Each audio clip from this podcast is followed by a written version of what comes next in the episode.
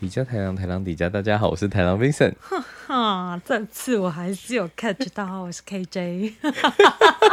想害我？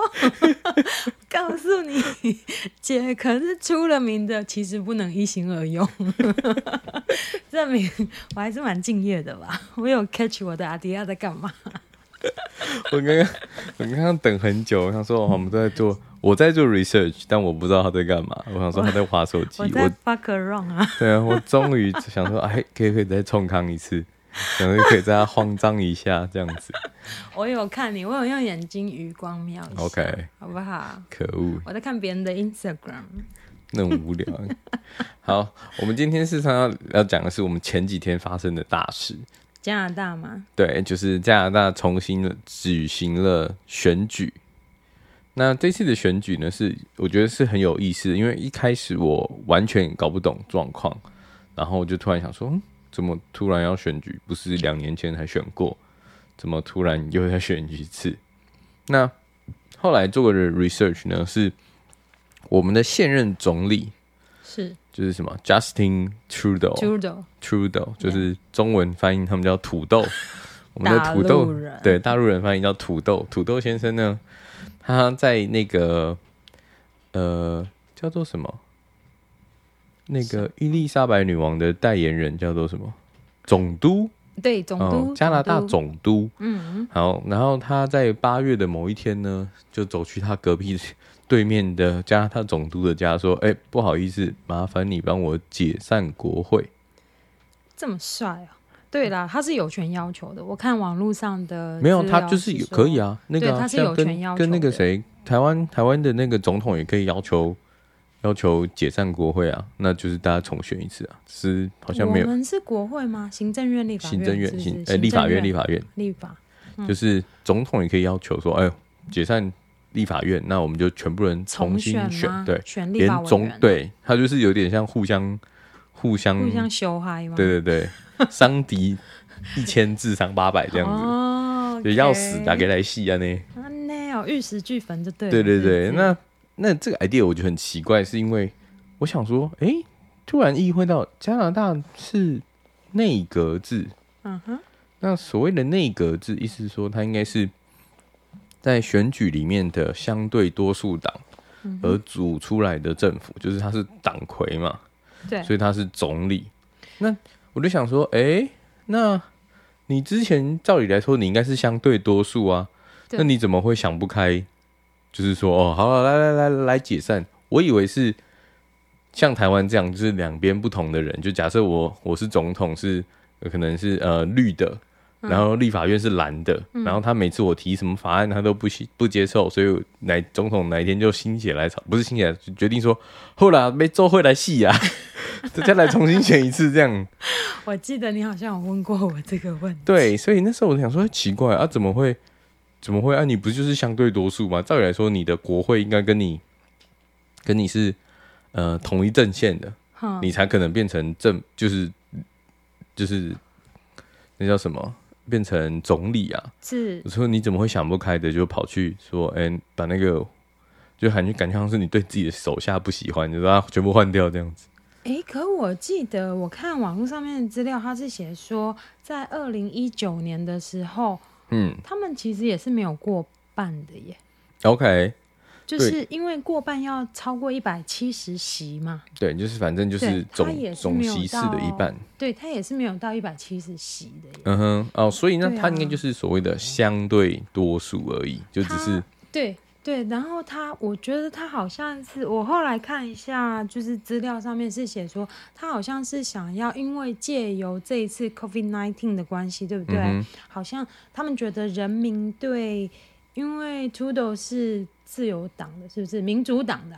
嗯，liberal 的是不是民主党的？所以他们好像发现哦，因为这次 COVID nineteen 的关系，政府的处理态度啊方式，然后让选民民众对于那个 liberal party，他们好像支持度有比较提升一点。OK，所以他想有一派的人说是他想要借由这次的重选，然后让他看看有没有机会国会席次过半，啊、就是变成绝对多数哦，这样子。那这样就可以比较合理。我想说奇怪，为什么就感觉很像就是好好的好好的台积电不做，然后做一做就说啊放弃了不干了这样子啊，然后重新再搞一个啊？对啊，就感觉很奇妙，就觉得想说你明明就做的好好的，你怎么会为什么要突然想说？很多人不喜欢他耶，其实。那你觉得？你觉得他在 COVID nineteen 的处理上，感觉就是？呃，我我必须要说，因为就是我是一个有病的孩子，就是太多人都跟我说，哦，就是加拿大很好，然后做的事情很好，然后什么什么。然后你知道，我就有时候你知道，我会为了反对而反对。我想说，嗤之以鼻，想说屁嘞。可是当我冷静下来想一想哦，如果你 compare 就是。这个 situation 就是跟美国比的话，嗯哼，加拿大跟美国比，就是他们一样发放福利金或者是什么的时候，但你就可以知道他们比较没有这么，我觉得加拿大比较没有这么排外。就是我意思是说，因为当时我是国际学生，嗯，可是我也一样，其实我也拿了合理，就是合法的工作签证，对，对吧？就我也可以工作，所以我当时其实是可以领到补助，我才待得下来嘛。没错，对吧？可是其实，在 United States，他们是不发给国际学生的。嗯，你知道这个就是一个很大的区分点，对不对？嗯、然后，所以当以前我的朋友说。加拿大，我们有很强的经济耶，然后什么什么，我就想说屁嘞，你哪里来的自信？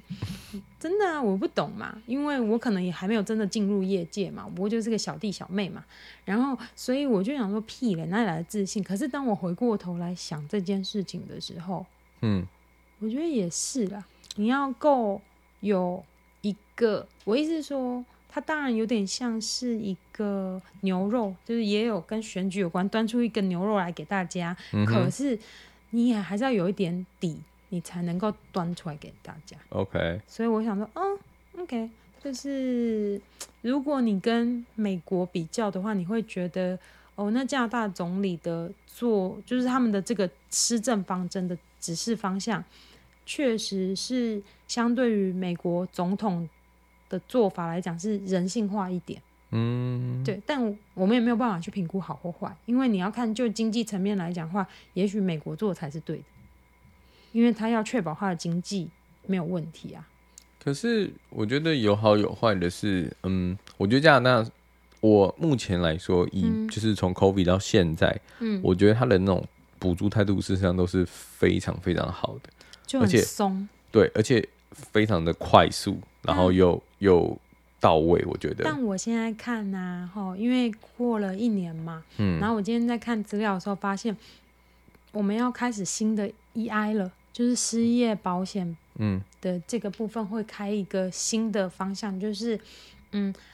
以前之前在 COVID 的那一段期间，大家要申请的话，他们就是会有一个规定的工作时数，对不对？但因为很多人工作受 COVID 的影响，没错，所以工作时数被减少，甚至失业嘛，那他们可能就不能够领补助。可是政府就给了你 extra 的三百个小时来补，就等于我只要工作在那那一段期间，我有工作超过一百二十个小时，就加起来 total 有四百二十个小时，我就可以申请补助。嗯哼。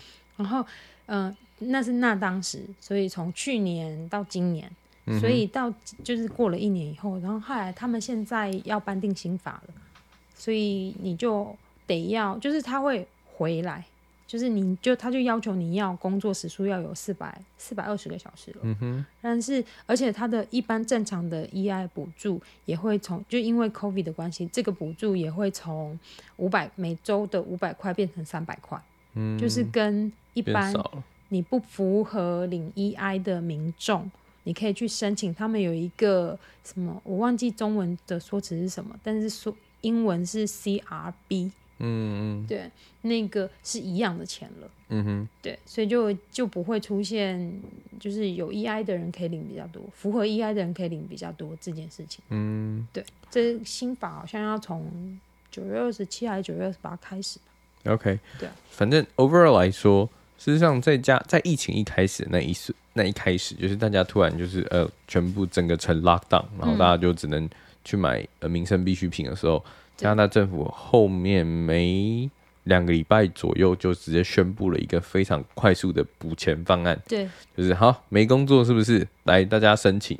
你只要是因为 COVID-19，你没办法在家，也没办法自己出去工作的人，一个人两个礼拜给两千块钱，然后两个礼拜一个月两千块，一个月吗？一个月两千块，对对对，一个月两千块，一个月两千块钱。那他完全没有任何的要求，就是你也不用要求任何的 approve，你就只只是要填你的你的 account，然后那些东西填完，大概三十秒内填完，交出去，三天后。但是你还是要有 SIN number 啦。对对对，那 SIN number 就是你的，有点像你的社会保险号码。对，社会保险号码，它就只是一个缴税的编号。嗯、那就 ID 也有点像台湾的身份证字号，嗯、就是你的 ID 的号码这样子。嗯、有一点。那只要填完那个，然后你因为 COVID 没有工作，他就是每一个月给你两千块加币，大概就是四万块台币左右。嗯，是不是还蛮爽？而且完全没有要求任何证明，就是所有人都申请。嗯，然后那个时候我觉得。但他但加拿大就是一个信任文化，哦、就是他们就是完全相信你，你只要敢申报，他他上面写就写得很清楚，你你要确定你真的符合资格，嗯，那如果你最后被查出来，是因为他最后还是嗯、呃，可能他现在就是怕 emergency 嘛，大大家需要钱就先给你钱，嗯、那如果最后你被查出来是不符合资格的，那你就会被追讨，嗯、然后可能还会被 punish。但他那个时候有有有是说，就是可能不会 punish，但是你会被绝对会被追讨回来。对，你要付回，你就是要回缴啦。对，对，所以就是那种信任文化，我就觉得让事情整个处理的速度变很快。因为当初我在听有台湾有人回到台湾，嗯，那时候 quarantine，呃，每一天可以领一千块，在台湾的。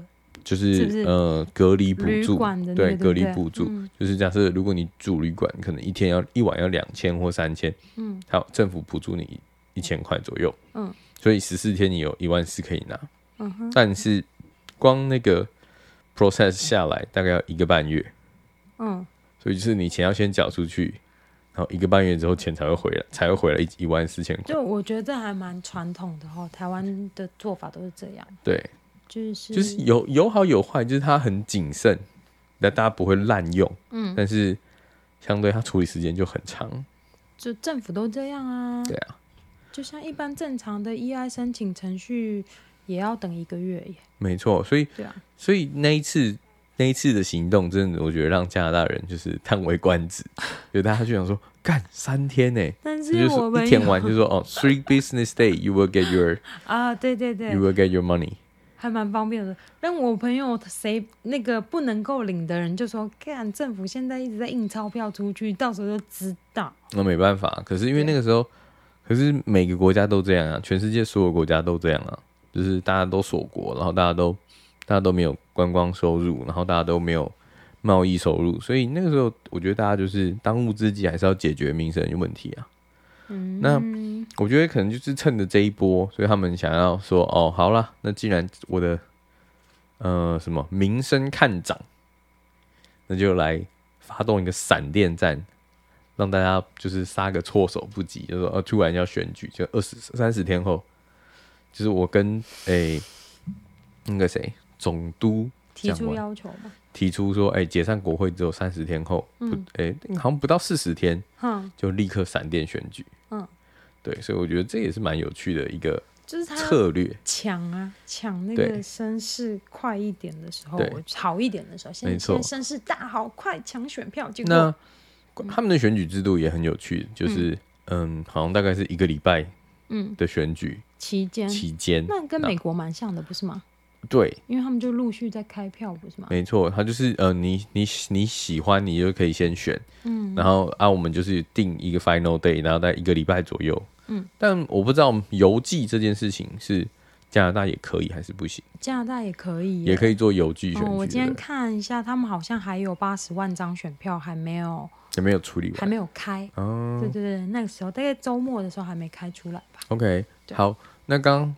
先补充一个刚刚讲到的总督，嗯，总督是女王的代言人，对，就是呃，加拿大还是有一个君主，就是伊丽莎白女王 Queen Elizabeth。看资料的时候有点吓一跳，想说什么？总督？是什么东西？对，所以很有趣。嗯，我们的呃加拿大的政治首领，嗯，叫做总理，是目前是 Justin Trudeau 还是他？嗯、那总督事实上，嗯、事实上我们是有国王或女王的。那加拿大就是跟英国共主。所以英国不，我记得世界上好像有二十几个国家还是共主是 Queen Elizabeth，就是伊丽莎白女王。真假的？哇哦，那真的是大英帝国。对，那就是以前英国殖民的过的地方啊，都是跟就是共主啊。所以最有名的就是那四个啊，除了英国以外，自己可能就是加拿大、澳洲、纽西兰，都还是共主为就是 Queen Elizabeth，而且南非也是。所以很多国家就是的君主，他们还是君主立，呃，他叫什么？君主共和体制。所以他们的那个君主还是 Queen Elizabeth，嗯。但是因为伊丽莎白女王很久没有来加拿大了，所以他们需要一个法定的代言人，然后放在加拿大，就是他就是等同于伊丽莎白女王在加拿大的的的，就是她的代言人，他的分身。所以这个这个职位呢，就叫做总督。对，所以这个职位是由伊丽莎白女王就是指定，然后这个人，然后他就变总督，然后他就住在那个总理的对面，住在总理的对面，他们是这样讲啊，监视是不是？没有，他就他们的那个啦，官邸，官邸就是住在他的对面，这样子邻居，对，他们是邻居，然后。刚好信任的总督是一个女生，她才刚上任，七月还八月才刚上任啊？真假？对对对，对啊，所以她才刚上任，然后、嗯、然后 Trudeau 就去跟他讲说：“哎、欸，不好意思，麻烦帮我解散国会。”他有没有 抓到？想说哇，一上任就要解散国会？我觉得很有趣啦，就是那个，所以那时候我在看，我说哈，总督是什么意思？为什么总督又是谁？嗯，然后就去看的时候，发现哦，他是伊丽莎白女皇的代言人。嗯，所以很有趣的事情是。当我们、欸、是不是蛮像他的传令兵啊？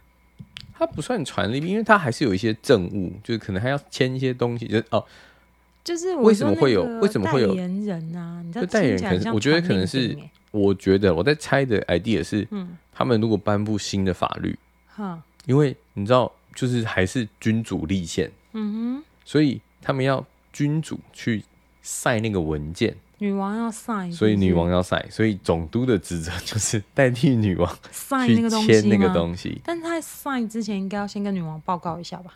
应该不用。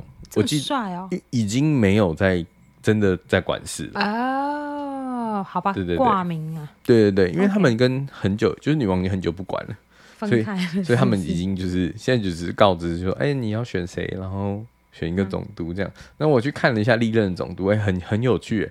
我看过好多什么，呃，第一任华人总督，然后第一任华人或非呃华人或黑人总督，然后我记得华人总督姓武，嗯，就是五岁的武，然后一个、哦、人字旁一个人字旁那个，然后那个人好像是香港移民，嗯，然后还有就是还有什么呃第一个魁北克人，嗯，然后第一个法语母语者，然后第一个不是。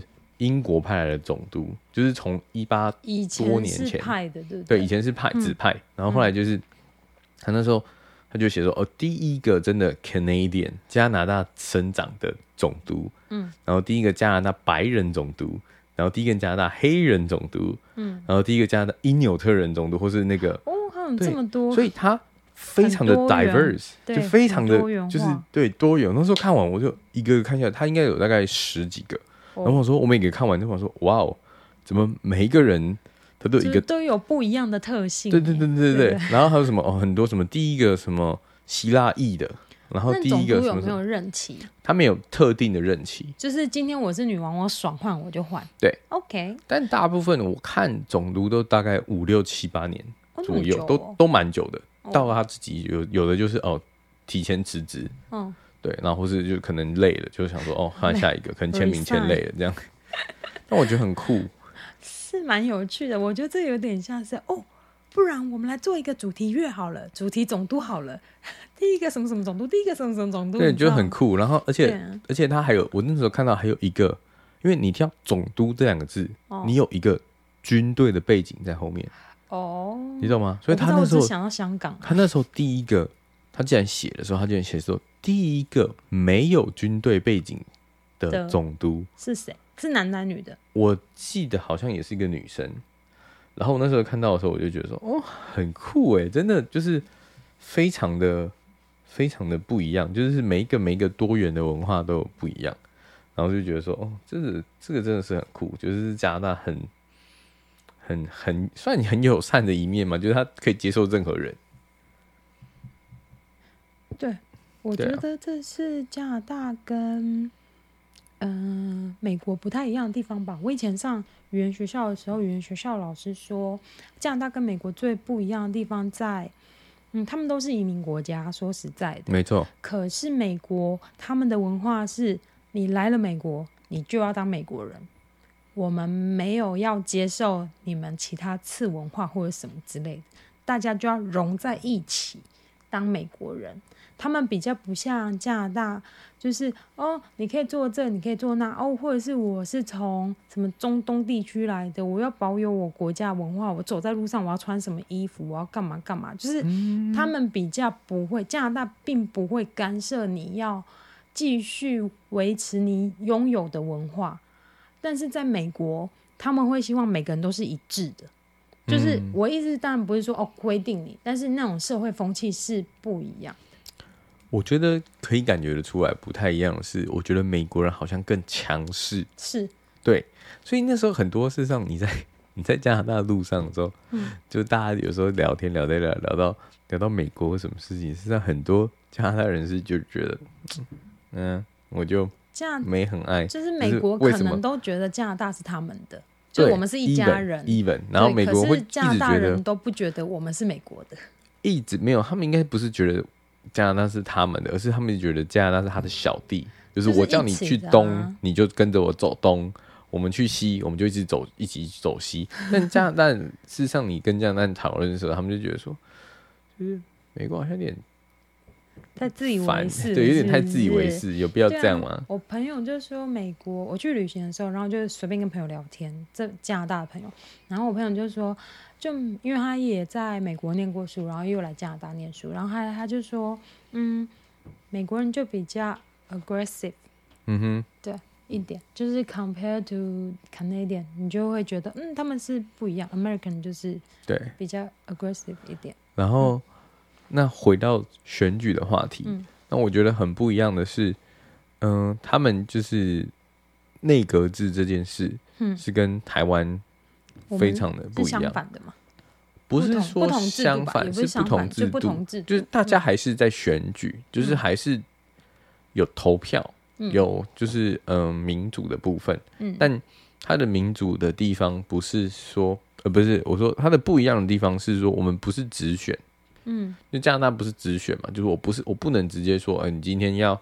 选总统，他们就是投给总统。选总理的，对，所以他是投给国家领导人。选人就是有点间间接选举制，嗯，就是我选了这个政党派出来的人之后，依政党这个人政党他们获得的席次，嗯，来决定谁谁当那个领头总理。对，嗯，我觉得听起来有一点点像我们在选立法院院长的感觉。啊，他们在选立法院院，我们在选立法院院长，不是我说台湾在选立法院院长的感觉。对啊，我说就是他们这个制度就有点像我们在选台的，就我们在选台湾的立法院院长一样。对对对，就是今天大家全部投进，就是选完立法委员之后，然后依你的政党政党的比例，然后大家来提出立法委员，然后当当然就是多多多数党会赢，然后就变成、嗯、哦，立法委员就是。可能国民党的或是民进党的其中一个人，然后那个人就是事实上就是总理。可是我觉得我自己来说啦，我没有很爱台湾的选举制度，是因为嗯，他多了一个人插在中间。什么人？行政院院长。行政院院长是总统任命的。对，所以我很不懂这件事情。Why？你懂吗？对我来说，政务官。他是政务官。对啊。但问题是，我觉得很奇怪的是，他感觉像是。替死鬼就是稻草人，Why？就是你懂吗？我们所有人选了一个总统，嗯，那你当初会讲讲了很多所有的证件什么什么鬼的东西，那你最后呢？结果是，哎，假设今天我变成变总统了，然后我选了 KJ 说好，那你今天就是阁，你就是阁魁，你就是我的行政院院长。那我会把我的 idea 跟你讲，就是我当初讲的证件什么事情，但做不好的时候是是你要你你引咎辞职，而不是我。嗯哼，你懂吗？你懂这件事情吗？就是这种感觉，我觉得好奇怪。就我觉得你不应该中间隔一个人。就是假设你，我们通常会讲说三权分立或是什么，是就是呃总统对立法院，嗯，对不对？那他不是互相制衡，可是变成总统中间夹了一个行政院长，然后再跟立法院，嗯，然后是变成行政院长跟立法院在对立。是啊，然后行立法呃行政院长上面还有个总统，我觉得很不合理。总我觉得有点像是把总统更推高一阶啊，这样他们就比较不会，因为你知道随随便便把总统罢免掉也是一个烦呢。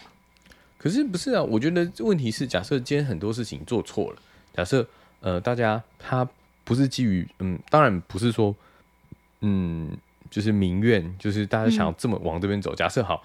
台湾现在所有人都不想要跟中国建交，呃，不就跟不想跟中国贸易。嗯哼。那对于贸易的结果来说，我们可能跟中国有点贸易是好的。对啊。那所以行政院做的这件事情，行政院长做的这件事情，嗯、我们跟中国有些贸易关系，嗯、所以大家很讨厌这件事情。那就是说，干我们就不想要跟中国有关系。嗯哼。那最后出来扛责任是行政院长，而不是总统。因为那也不是总统做的决定啊，你知道？我觉得，可是重点是这种事情都是总统讲的啊，你懂吗？假设这种事情，我们以以一个以公司导向来说好了，你会觉得说，就是总总经理或是呃董事长做这件事情，那就是我决策走这个方向，所以正常来说，他们应该走一致的方向嘛，就是整个公司走一致方向，所以大家走一致的方向之后，就最后出责出事情扛的时候。不是总统来扛，而是你的行政院长来扛，你懂吗？就有点像，有点像说，就是我觉得很奇怪，就是你有一个替死鬼，嗯嗯，这件事情，那这件事也影射到，就是不是影射到，就是我觉得它很有趣的是，它导致了，就这件事来说，他嗯。呃我那时候注意到这件事情，觉得很怪，是因为我们在学校里面也有类似的选举，就是你有什么学生会啊，对不对？然后我们要选学生会会长，嗯，对不对？但是我们学生会，呃，学生会下面还有一个组织叫做，嗯，学生代表，嗯，那学生代表有点像立法院的概念，嗯，所以我们学生代表，我们有个学生议会。嗯，然后议会会审你的，就是呃，叫做什么？学生会学生会的的预算预算吧。嗯，对。可是很奇怪的是，他那个时候的责任权责图，嗯，他是写学生会会长，然后下面的各个什么每一个每一个组织，就是有点像呃各各各行政院嗯的组织嗯，嗯，然后对立的是我们的学生。呃，学生议会就有点像台湾的选举制度，你懂吗？嗯、就是行政院对着立法院对立，嗯、然后总统在这上面。因为，呃，好，嗯，对啊，他就是这种概念吧，他是照这种概念衍生出来的。对，所以我觉得好奇怪的，就是成图，就是他可能算是有一种就是三权分立的变形版。对啊，就我们的确不是照这种三三三权分立嘛，我们是五权嘛。嗯、可是问题是，这五权分立搞出来的结果也是让我，就是感觉很怪，就是我不懂为什么中间会有一个替死鬼在里面。就是你总是要有三方角力啊，因为你如果只有两方的话，你就只是一个拉锯。就是你这样那，不是不是，这跟三方跟两方没有关系，而是正常来说，你是行政方。你应该就直接对着立法方，嗯，而不是你行政方的头又高我一阶，你懂吗？哦，这就是一个很怪的点。台湾的选举是这样，就是总统高于行政院，高于立法院。对啊。然后行政院、立法院两个互对，互对。但问题是，他们对立之后出出事的结果，可是今天这个这个法案不是说法案，而是说这个东西真的不好，或是惹起民怨，最后是行政院院长下台，嗯、那他就只是个政务官，随便我随便今天今天我两个礼拜换一次，两个礼拜换一次都可以啊。因我觉得还是有一点层级上的落差，因为。如果总统是国家代理人的话，你不可能，你不可能两天换一次是国家代理人，两天换一次国家代理人。这跟我觉得这可能跟国家呃发展的稳定性也有关系，就是他们希望它比较稳定一点。就像你的学生会，你也不会因为一个学校相对来讲，它也是个多数，就是学生要投票选举的事情，没错啊，才可以选出学生会会长。对，正常来讲应该是这样。那那你看哦，我总不能够觉得靠，我觉得学生会做的很烂。妈的，会长换掉，我总不能够一个月就一直换，一个月换一次会长，一个月换一次会长吧？但我可以把会长手底下的人换掉，因为会长手底下的人是帮会长做事情的人。嗯哼，对。可那样子的话会比较有机会，因为实际真的在执行这些命令或执行这些事情的人，都是头头头底下的人，并不是那个头。你知道，有的时候如果你不够。强的时候，我会觉得其实也许总统也不过就是个傀儡，你知道吗？但就是一个要在大家面前在就是挥挥手说嗨，然后就是稳定民心的一个傀儡，但他不见得哦。因为我前阵子看了 Netflix 上面的一个 就是美国的那个总统的故事，就是、嗯、就是影集虚拟的故事，但我觉得很有趣，然后我觉得就是还蛮有趣的。所以我，我我会想象成是那样。当你，当你如果就手底下的人都把你架空的时候，你不过也就是个傀儡。是啊，可是我的我的感觉就是，以我以为的，不是说以为，而是说我认为的是，就是总统是一个，他是啊，他是一个下最高最后执行命令的人，对，没有错。但是他所下的所有决定。都取决于他下面的政务官给他的资讯。没错，他是一个，就总统就像是公司的老板嘛。嗯，我要会整公司的资，就所有人、所有部门给我的资讯，然后我做出对这个公司或对这个国家最有利的决定，决定在那当下。没错，好吧，我们不会说是永远，可是每个人都有翻船的时候啊，或者是你很难预期你的。敌方或者是友方是谁，或者是什么的，对不对？所以当这个时候出现的时候，我不会认为全部都是总统的错啊，因为他做出这样的决定，是因为你们给我的这些 database 是这个样子。嗯哼，我只能够取决于你给我的 database 做决定哦。还当然我也专业的话了，但是我意思是说，我觉得很正常，就是如果把下面的人换掉是一件正常的事情。还是说他事实上的 idea 是？嗯、呃，不想要像美国一样这么的 powerful，就是美国总统的能力是非常的的的大的，就他可以没有啊，他一样会被罢免啊。我知道他一定一样会被罢免，但我是说，我觉得有一点点又让总统跟行政院行政院长制衡的感觉，就让总统真的有一点点就是半嗯。半虚位元首这样子，不是不是半虚位，就是他就是元首。那我们是虚位元首制嘛，就是我们没有真正的什么国王或什么，那总统就是台湾的元首。那我觉得他就有点变得真的像你讲的形象代表。对啊，你我觉得有时候，因为你看我啊，对不起啊，因为我就是看那个剧，我觉得很有趣。他们如果发生一个什么灾难或者怎么样的时候，那底下政官就说不行不行，总统你现在我们很需要你，你要出面。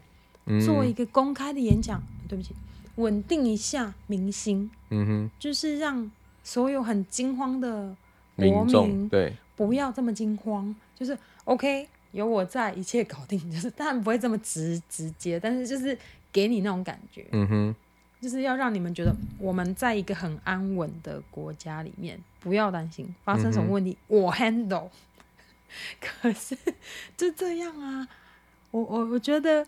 还蛮有趣的，这些还蛮正常，符合所有的那个呃，怎么讲？就是符合，我觉得符合 common sense 去想这件事情，觉得是对的。因为大多数的民众还是比较尊重总统，对，就总总统或总理都一样，嗯、就是我们还是比较尊重他们，就是国家级的领导人他们说的事情。嗯哼，对，不管你相信或不相信嘛，有一些高级知识分子可能不相信，就觉得你在 bullshit，但是。嗯或者说，一般普罗大众，嗯，他们会觉得 OK，we are safe。是啊，是啊，啊是啊。所以怎么讲？如果他没有，但他说错事情或做错，说错话、做错事情，他会被谴责，或他也是会被媒体定的很严重。嗯哼。可是我意思是说，总统好像就是那样子的一个存在，嗯，对吧？就是有点就像吉祥。吉祥物啊，嘿啊，你你马协三内供啊，所以我后来发现，其实政治还蛮复杂的。是啊，就是，哦，对，对，我可以理解的是说，当初疫苗就是，事实上我对台湾国产疫苗是有信心，就那时候一开始我也是有信心，大家觉得说，嗯，台湾产的东西，啊对啊，不差，但那时候大家就是，就是事不关己嘛，反正。不是事不关己，而是说我们就没有。台湾人是因为觉得那时候当下是觉得，哎、欸，我们还好嘛，我们也没有多少案例嘛。我们那时候全整年加、啊啊啊、一整年快要加起来，可能才四百多例而已。谁、嗯、知道后面一下爆开，嗯，对吧？大家才开始怕，因为一开始的时候，我问我们家的人，问我朋友，哎、欸，你们要不要去打？没有人说，人家说，哎、欸，不要，还要自费，哎，搞不好才五百一千，他们也不愿意，那也不是大钱，没错。他们说不要，还要自费，就后来疫情一爆发，全部人开始恐慌，大家都要去抢那个疫苗，没错。我就觉得台湾人也是一个妙咖，对，当家当初就事不关己啊，就想说，哦，台湾又没有事，所以，所以我觉得这是人性，我、嗯、我相信在其他国家，也许在加拿大、在北美都一样。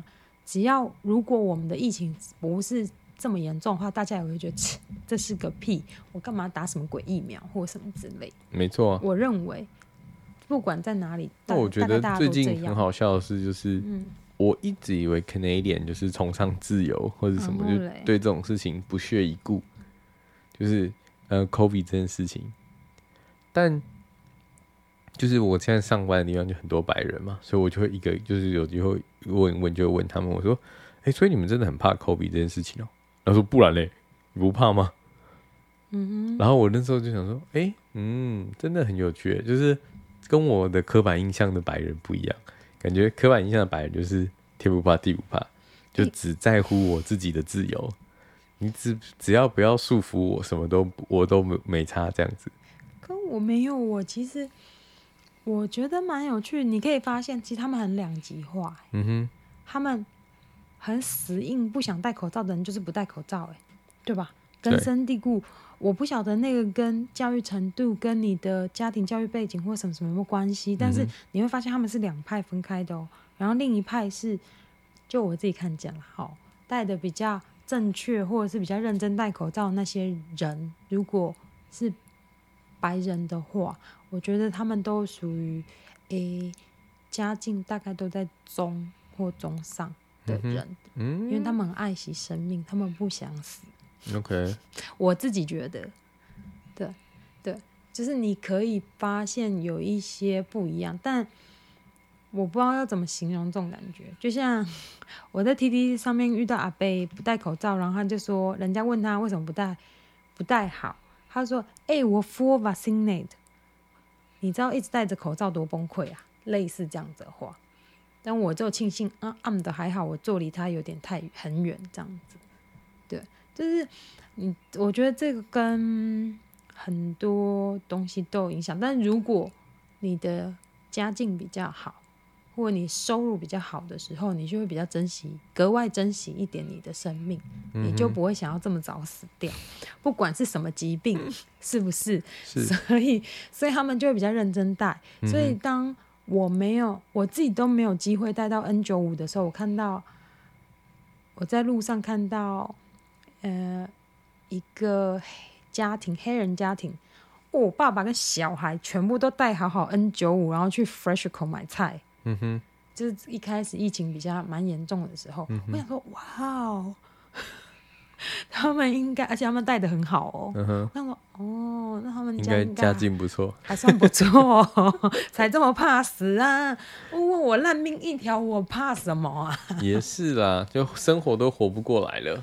对啊，你哪会想说哦，不行，我太害怕了，我要去找 N 九五，或者是要找什么的，是吧？嗯，那说啊，有带就好了啦，蛮有道理的，我觉得啦。对啊，一一半一半，因为我并没有想要一竿子打翻一船人，并并没有说带不好的人就没有钱，我没有要这样讲的意思。可我意思是说，我意思是说，就是你可以稍微感觉一点点这种差别性。嗯哼嗯哼，有钱人比较珍惜自己的生命，嗯，呃，然后你也会发现，even 在台湾也一样，嗯，是是吧？有钱人都先拿去先先去打好了，是没错，他们比较怕死嘛，对吧？对啊，所以现在就是回归到。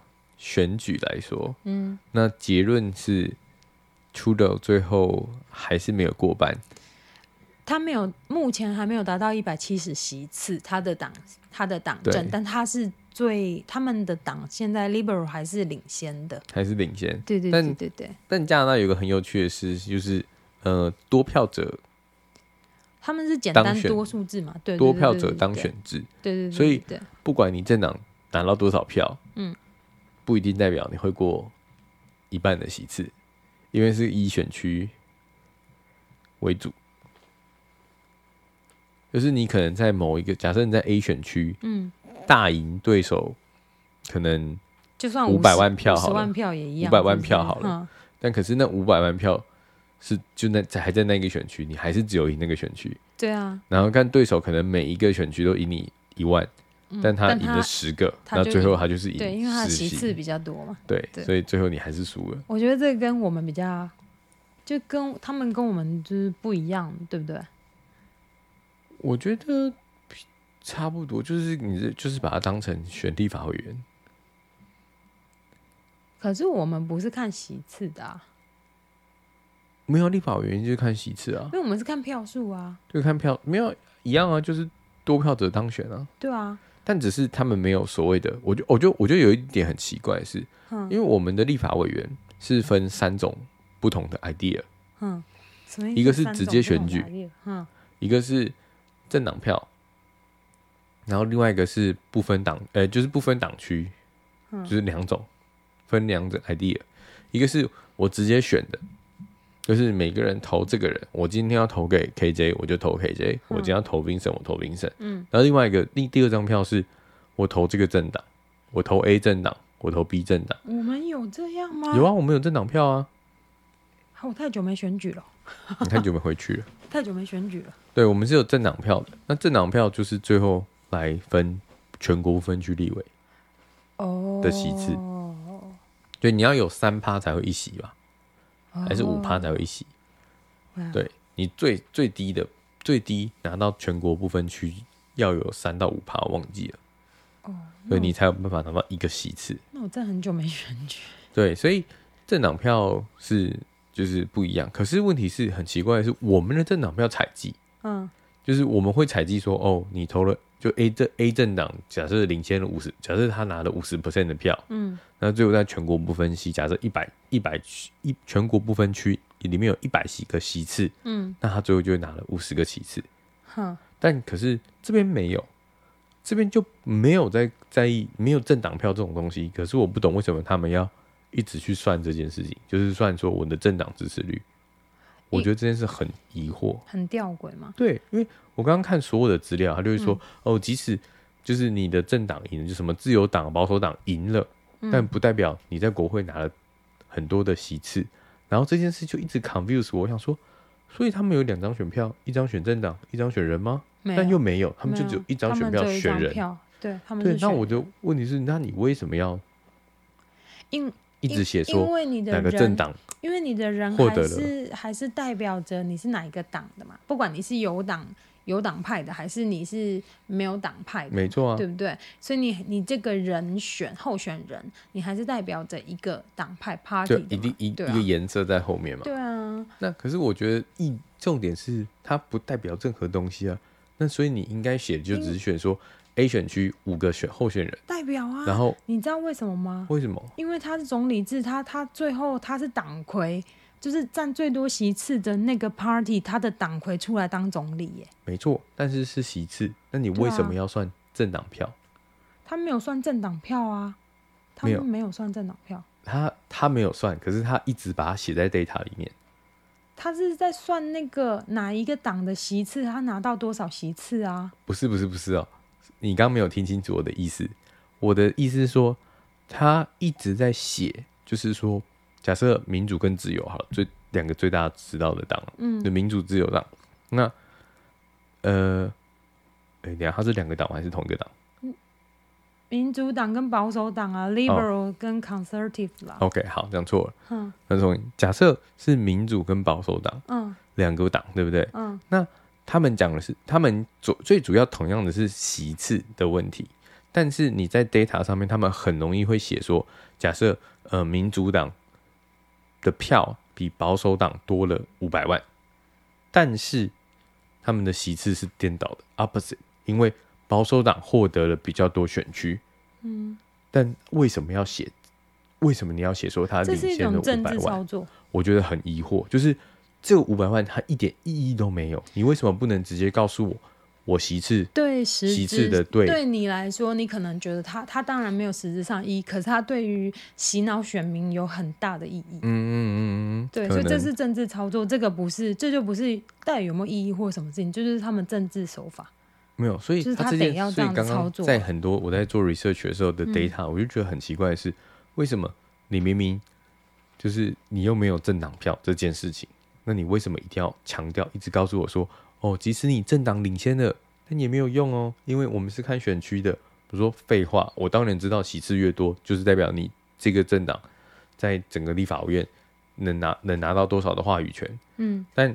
那你为什么一定要一再一而再再而三的强调，告诉我说你的政党票拿到更多是没有用的事情？所以这件事让我很 confused，你懂吗？嗯，就是我知道，假设 A 选区领了五百万票，但 so what？你当选人就是一个席次而已。嗯，所以这件事我觉得好很奇怪。嗯，对不对？如果他说他有像台湾的那个不分区立委，嗯，那。你一直想强调说，哦，我们我们政党票领先你五百万，所以我们又可以多分几个十个席次，嗯，那这样就有道理啊，对不对？超奇怪，因为他说这的确发生过，就是，嗯、呃，好像三年前，这是第三第三次前没有，是二零一五年，嗯的选举，那一次就是有一个政党获得了很多的，就是比对方大概他占了五十六 percent 吧，嗯。结果对方的席次超过五十 percent，嗯哼，对。然后我就觉得说，那你为什么举给这个实例给我看？但所以他一点意义都没有啊。就我觉得这就是还是他只是想要强调，就是他们的那个支持度，或者是什么？对啊，这就是对，或是或是就是可能就是未来如果他转变成跟跟那个美国那种选举制度，因为哦。另外一个是有有很好玩的是，嗯、呃，上次 Trudeau 嗯获选，哎、欸、当选就是一九年当选之后，嗯哼，他有说要改变选举制度，他有说要改变选举制度，对，他的政见是其中一个是这个，他有要改变选举制度，但结果造成的是。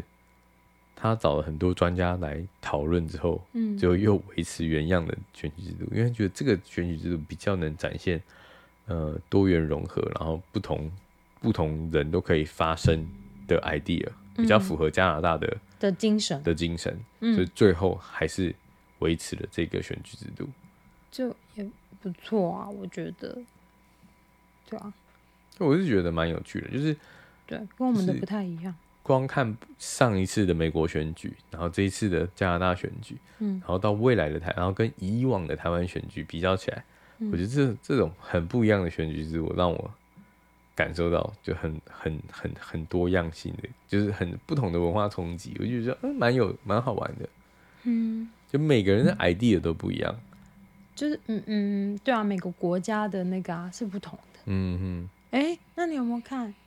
英国的呃不是英国，英国吗？还是德国？德国总理那个女生哦，梅克尔要下台了。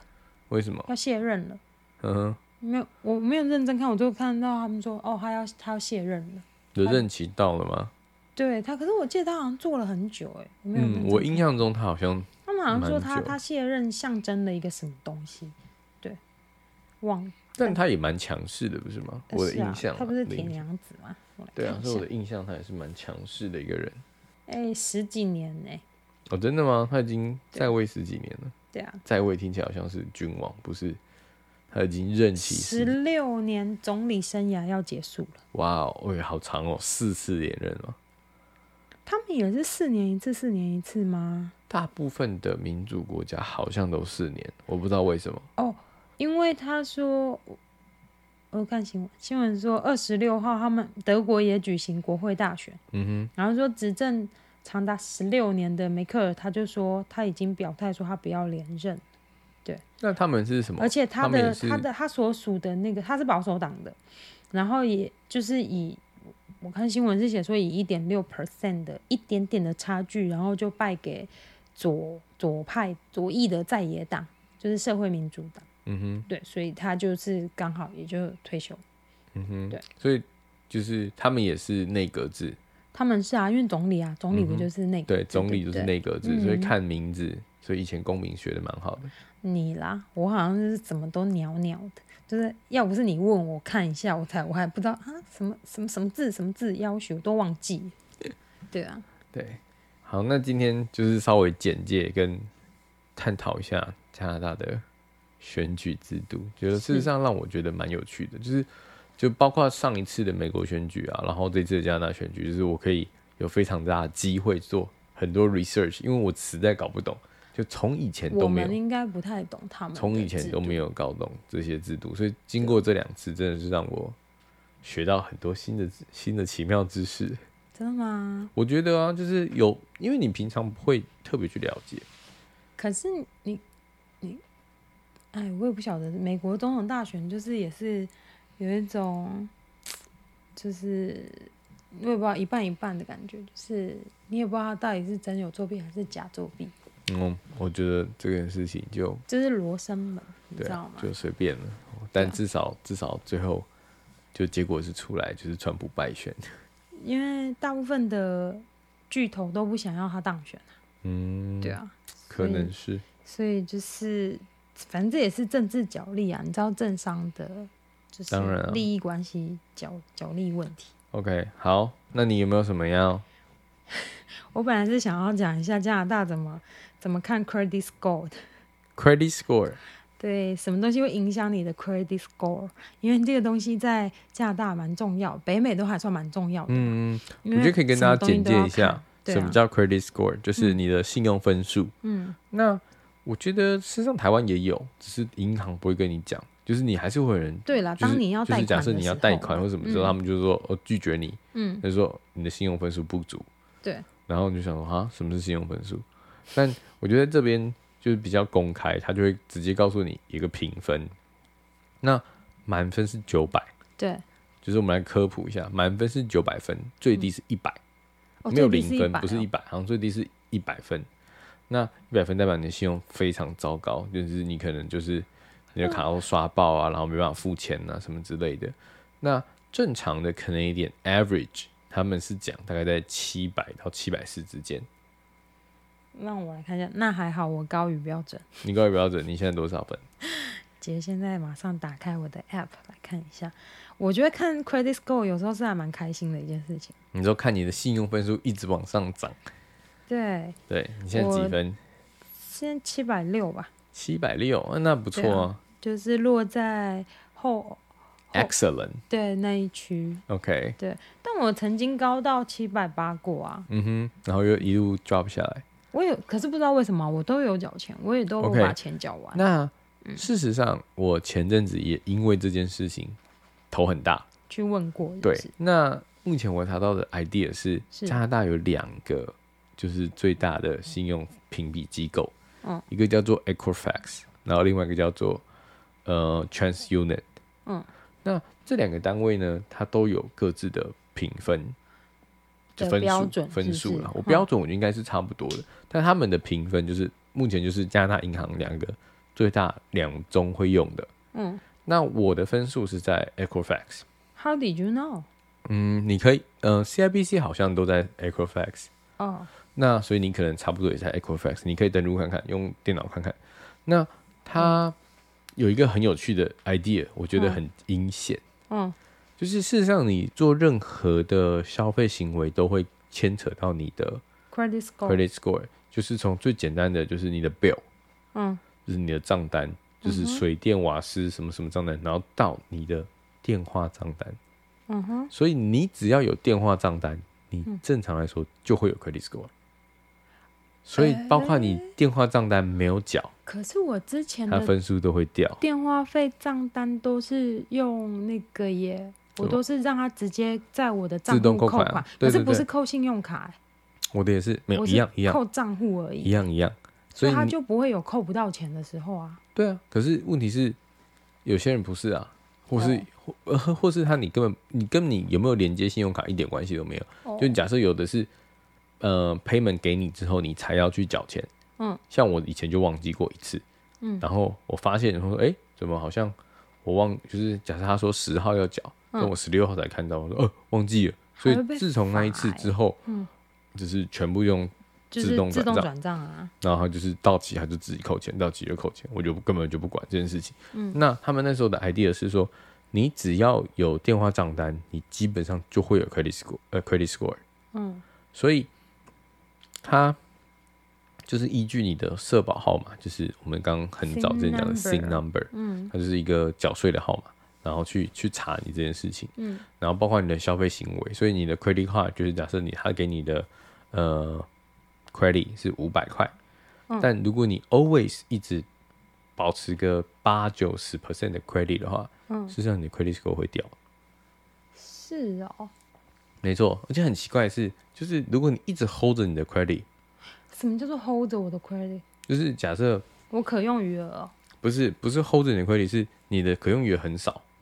哦，就假设我的呃我的，你说我都一直消费，我消费太多是不是？它不是消费太多，因为。我觉得我们的信用卡，我们自己的信用卡有时候是假设他给你限制一千块好了，嗯，然后我用到八百九百的时候，嗯，我就会想说，哦，我好像不快快不能用信用卡，就是快爆了嘛，嗯，对，我就要结清，你就会去转，我就去转钱，然后把它消掉，变成零，然后或是假设或小就再消个消个一千块，对，然后再拉再慢慢花，然后又花到一千，然后再消，嗯，这样子，那他们是是希望你的那个就是。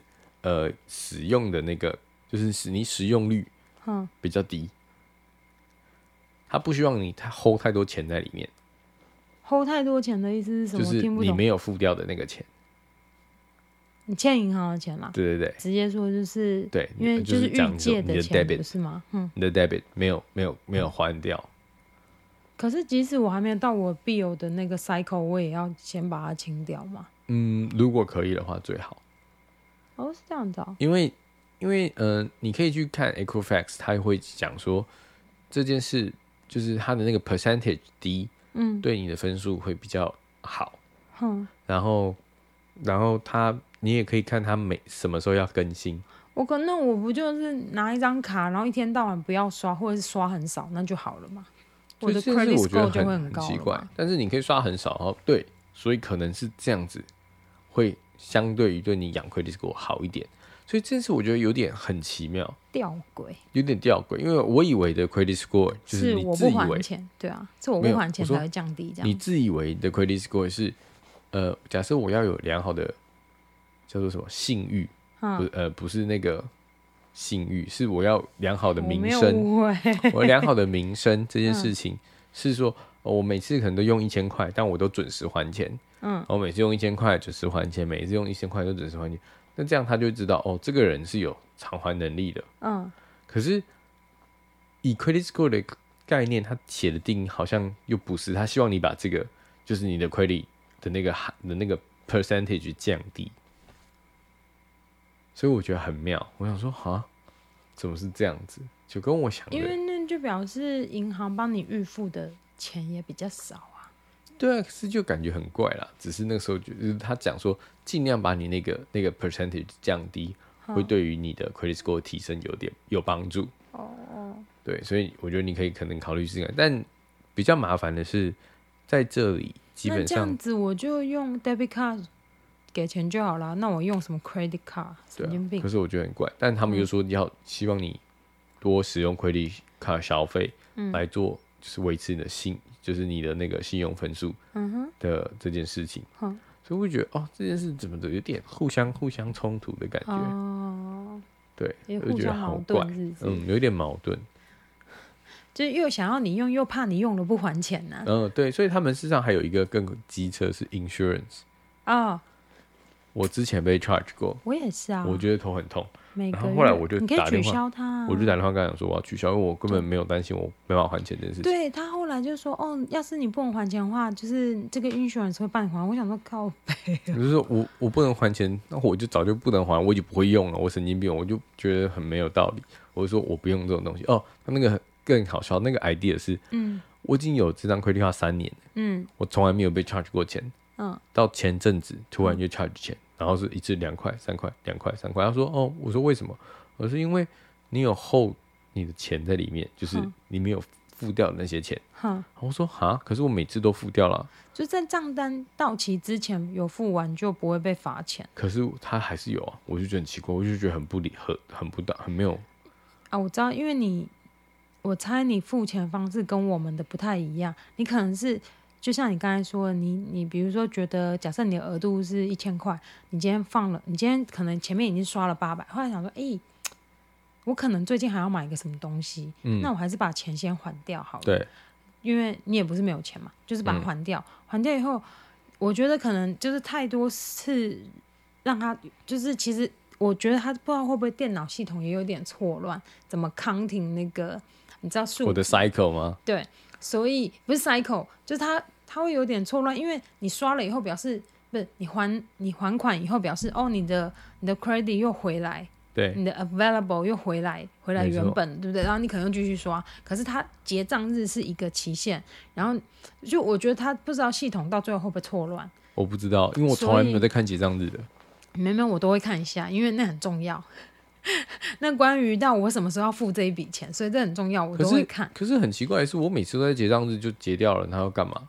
就是，然后它有一个 minimum payment，就是什么十块钱。那个是那个是像台湾啊，就是你最低要付的钱，就是如果你不想还全部，你你最低要付的，但我的意思是说，嗯，所以我在结账日之前，我一定我的 credit card 一定要是零块嘛，就是我就是一定要让它全部结清。但不是全部结清的意思，是你当期上一期的账款，比如说。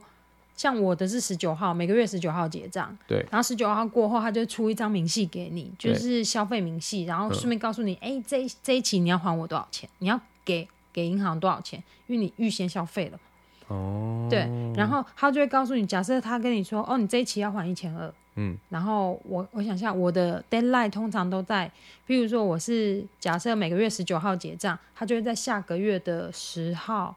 就是大概在八号到十号之间，或十二号之间，嗯、它有一个周期。然后那个之前你要把款，就他 list 给你的，假设这一千二，你要把它还掉。哦。这不是说你一定要让你的 credit 又变成，又他给你一千，你就让他回去变一千，不是这个意思。OK，那我觉得我使用错了，因为我从来没有在看那个，啊、我都是以我心情，我大概就平常。哦，一个礼拜、两个礼拜转五百，一个礼拜、两个礼拜转五百，我就根本就没有在看这件事情。呃，这样不行啊，因为你如果万一不小心过了那个缴费的期限，然后可是假设你这一期要缴的钱可能是超过一千块，嗯、比如说你一期每个礼拜你都转五百转五百，你可能想说很常在消费，你就转五百转五百。可是假设这一期你要缴的钱其实是一千五，嗯可是你就先转了一千，因为还没到你。可能还没到你下一个礼拜你想要转五百的时间，那他就会认定，哎，Vincent 这个钱这一期钱没有清哦。嗯，对，我觉得应该是这样，可以认真一点吗？所以我真的，你在台湾也是这样随便乱乱付卡费的吗？没有，台湾的比较正常，是因为他都一样。没有，台湾比较正常是，他就告诉你说，哦，七千多块，你要在只要在十号结掉，我就把这七千块结掉。也一样。可是他好像没有特别传讯息，只是因为我觉得我自己觉得我自己啊，就对我自己来说，这里比较不一样一点是，他们比较及时，因为这里他们用 App 比较多，嗯，所以像我们用网络银行在这边用的比较多，比台湾多，没错。在台湾的时候，我们没有这我自己本人没有这么 check 那个网络 App，没有是因为是因为时间的关系。我们在台湾的时候是三年前，那个时候没有，现在应该一样。对对对对，但我意思是说，你看，就那时候的消费习惯，我可能就是都 follow。我可能是线上的 bill，我都 follow 线上的 bill，、嗯、可是我就不像现在这个这么及时。其实台，我觉得他们的信用机制都是一样的，嗯、就台湾也一样，是啊、就是只要你觉得你要预先消费，那你就把钱转转进去信用卡那个账户，你它一样可以提高你的额度或者什么的。对对对对。对，所以我觉得可能是我自己。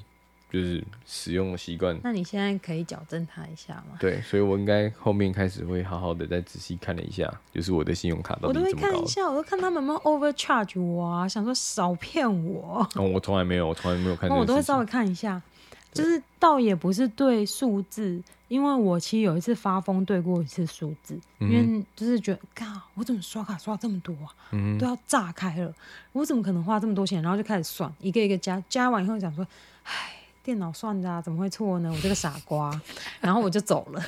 可是，可是我还是会稍微对一下品相，我会对品项目，就是哎、欸，我大概刷了什么东西，就不管大小项，我会稍微看一下。因为有的时候，你看你做 Uber 做多次了，对，然后他我他也是一个，嗯，我没有想到 overcharge，就是因为它也是一个支出，哎，两次吗？被 charge 两次吗？嗯，有一次是这样，这你要跟他申诉。然后我就觉得很奇怪，然后我就问他说，哎、欸，这怎么回事？嗯，然后说哦，后来我们 pending 就没有没有没有收你钱。对了，在 app 上的不算，可是要到账单上面就会是算数。哦。我从来没有，我就跟你讲，我从来没有对过账单，所以我真的，啊、你都不看账单，是不是？我都会看一下账单。所以，所以可能就是为什么，就是可能会被 charge 那个 insurance 之前的 insurance 那那件事情。哦。所以我想说，哦，奇怪，我这边就从来没有迟缴过，啊，为什么要 charge 我两块钱？然后说那是以你的百分比，就百分之一嘛。哦。所以代表我有两百块的 bill 没有缴。然后有一次好像四块钱，所以代表四百块的 bill 没有缴。可能吧，我不知道，不可能。然后我就习惯就是每两个礼拜传五百，或者两个礼拜传五百，或者一般有时候钱用的很凶的时候，可能三五天就缴五百，三五天就缴五百。对，我就是没有这样。对啊，所以我觉得我可以去再去检查一下我的。对，你可以再看一下啦，哦，好不好？认真一点用信用卡，好不好？各位同学。好，那今天就讲，就是分享，就是 credit score 这件事情，就是在北美。真是，但我觉得很可惜，其实说来说去还不是跟台湾也差不多没？只是你看得到而已。哦，就台湾你看。蛮有趣的，对，这个蛮有趣的。就他们他不会真的把那个量表给你看，就是说你现在是三百分。因为这里连租房子都要看你的 credit score。没错，就是 credit score 用在很多东西，就是你的 rental 啊，然后你的买房、买买房、买车贷款，他就是直接要求说。你的 Show me your credit report，是不是？而且最恐怖的是，那个 report 很鸡掰，是你自己去申请，嗯，要钱，还会降分数。这么机车，嗯，还会降分数啊？为什么？哦，对，好，这件事没有讲到，是很恐怖的事，呃，很多人在国外都会买车或租车，我们叫 lease，leasing，嗯嗯。那 leasing 这件事情，在口头讲都没有关系。如果你今天假设要那个。卖的销售员，嗯，帮你去算，说要多少钱，因为每个人的信用分数不一样，所以他那个价钱不太一样。嗯，那如果你真的要求他去算，每算一次，你的信用分数都会降低。真的假的？对，所以问价钱是可以的，但不要让他真的拿你的资料丢进软体里面算，只要每跑一次，分数都会降。